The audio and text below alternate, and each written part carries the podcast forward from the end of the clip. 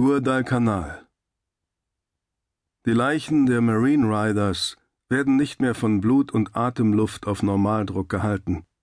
Das Gewicht ihrer Ausrüstung drückt sie platt in den Sand. Die sich beschleunigende Brandung hat schon begonnen, sie zuzuschaufeln. Kometenschweife aus Blut verschwimmen im Ozean, rote Teppiche für Haie, die die Küstenlinie absuchen. Unter ihnen ist auch eine riesige Echse. Doch alle haben sie in etwa die gleiche Form, dick in der Mitte und sich zu den Enden hin verjüngend, von den Wellen stromlinienförmig gemacht. Ein kleiner Konvoi japanischer Boote bewegt sich den Meeresarm entlang, im Schlepptau Kähne, die mit Nachschubgütern in Stahlfässern beladen sind. Eigentlich müssten Chef Tow und sein Zug sie im Augenblick mit Mörsergranaten eindecken. Wenn die amerikanischen Flugzeuge auftauchen und die Nips fertig machen, werden sie die Fässer über Bord werfen, weglaufen und hoffen, dass ein paar davon bei Guadalcanal angetrieben werden. Für Bobby Chefteau ist der Krieg vorbei. Und das wohl kaum zum ersten oder letzten Mal. Er schleppt sich zwischen dem Zug hindurch, Wellen schlagen ihm in die Kniekehlen und zerlaufen dann zu Zauberteppichen aus Schaum und pflanzlichen Substanzen, die über den Strand hingleiten, so dass es Chefteau ständig die Beine wegzuziehen scheint. Ohne jeden Grund dreht es ihn ständig herum und er fällt auf den Hintern. Schließlich erreicht er die Leiche des Sanitäters und nimmt ihr alles ab, was ein rotes Kreuz ziert. Er kehrt dem Nip-Konvoi den Rücken und blickt über ein langes Glacis hinweg zur Hochwasserlinie hin. Es könnte ebenso gut der Mount Everest sein, von einem tief liegenden Basislager aus gesehen. Chefteau beschließt, die Herausforderung auf allen Vieren anzugehen. Hin und wieder klatscht ihm eine Welle auf den Hintern, rauscht ihm orgasmisch zwischen den Beinen hoch und wäscht ihm das Gesicht. Das fühlt sich gut an und verhindert außerdem, dass er nach vorn kippt und unterhalb der Hochwassermarke einschläft. Die nächsten paar Tage sind eine Handvoll schmutziger, verblichener Schwarz-Weiß-Schnappschüsse, immer wieder neu gemischt und ausgeteilt. Der Strand unter Wasser, von stehenden Wellen markierte Positionen von Leichen. Der Strand leer. Der Strand erneut unter Wasser. Der Strand übersät mit schwarzen Klumpen wie eine Scheibe von Großmutter Chefteaus Rosinenbrot. Ein halb im Sand vergrabenes Morphiumfläschchen. Kleine, dunkelhäutige Menschen, größtenteils nackt, die bei Ebbe am Strand entlang gehen und die Leichen fleddern. Hey, Moment! Irgendwie hat sich Chef Thor hochgerappelt, hält krampfhaft seinen Springfield fest. Der Dschungel will ihn nicht loslassen. In der Zeit, die er dort gelegen hat, haben Kriechpflanzen seine Gliedmaßen überwuchert.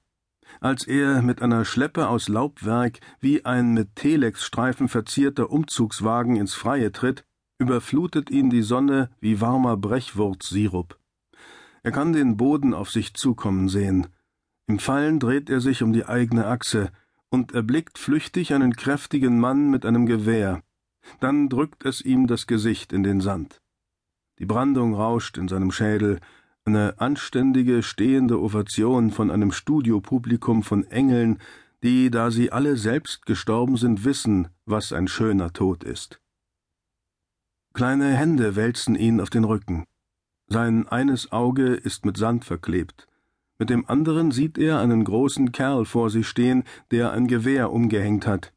Der Kerl hat einen roten Bart, wodurch die Wahrscheinlichkeit, dass es sich um einen japanischen Soldaten handelt, ein klein wenig geringer wird. Aber was ist er dann?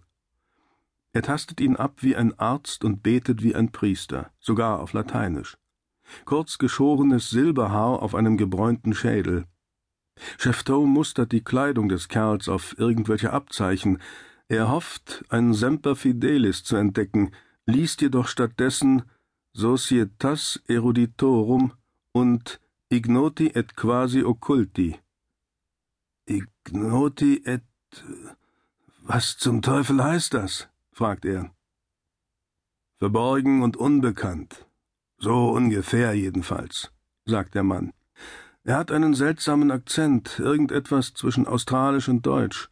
Nun betrachtet er seinerseits Chef Toes Abzeichen. Was ist ein Marine Rider? Irgendeine neue Einheit?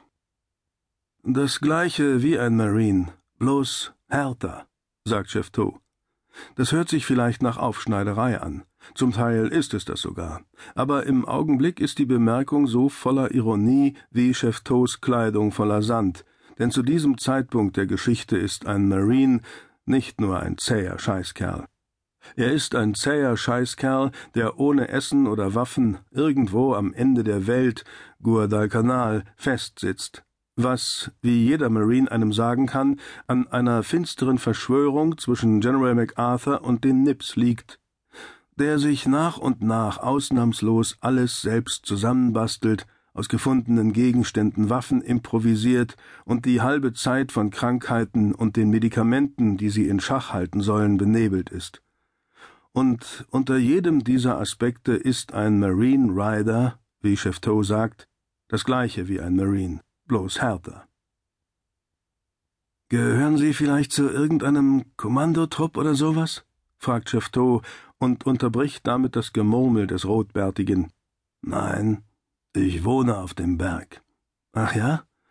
Und was machen Sie da oben, Red? Beobachten und mich über Funk unterhalten, verschlüsselt. Dann nimmt er sein Gemurmel wieder auf. Mit wem reden Sie denn da, Red? Meinen Sie jetzt gerade auf Lateinisch oder verschlüsselt über Funk? Sowohl als auch, denke ich. Verschlüsselt über Funk rede ich mit den Guten. Wer sind die Guten? Eine lange Geschichte. Wenn Sie überleben, stelle ich Ihnen vielleicht einen davon vor. Und jetzt gerade auf Lateinisch? Mit Gott, sagt Red. Die letzte Ölung, falls Sie nicht überleben. Dabei fallen Chefteau die anderen ein. Er entsinnt sich wieder, warum er überhaupt die unsinnige Entscheidung getroffen hat, aufzustehen. Hey, hey, er versucht sich aufzusetzen, stellt fest, dass es nicht geht und dreht sich herum.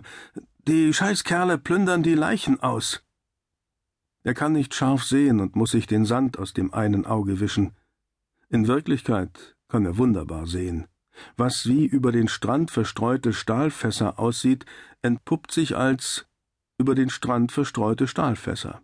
Die Eingeborenen wühlen sie aus dem Mahlsand, buddeln wie Hunde mit den Händen und rollen sie den Strand hinauf in den Dschungel. Chefteau verliert das Bewusstsein.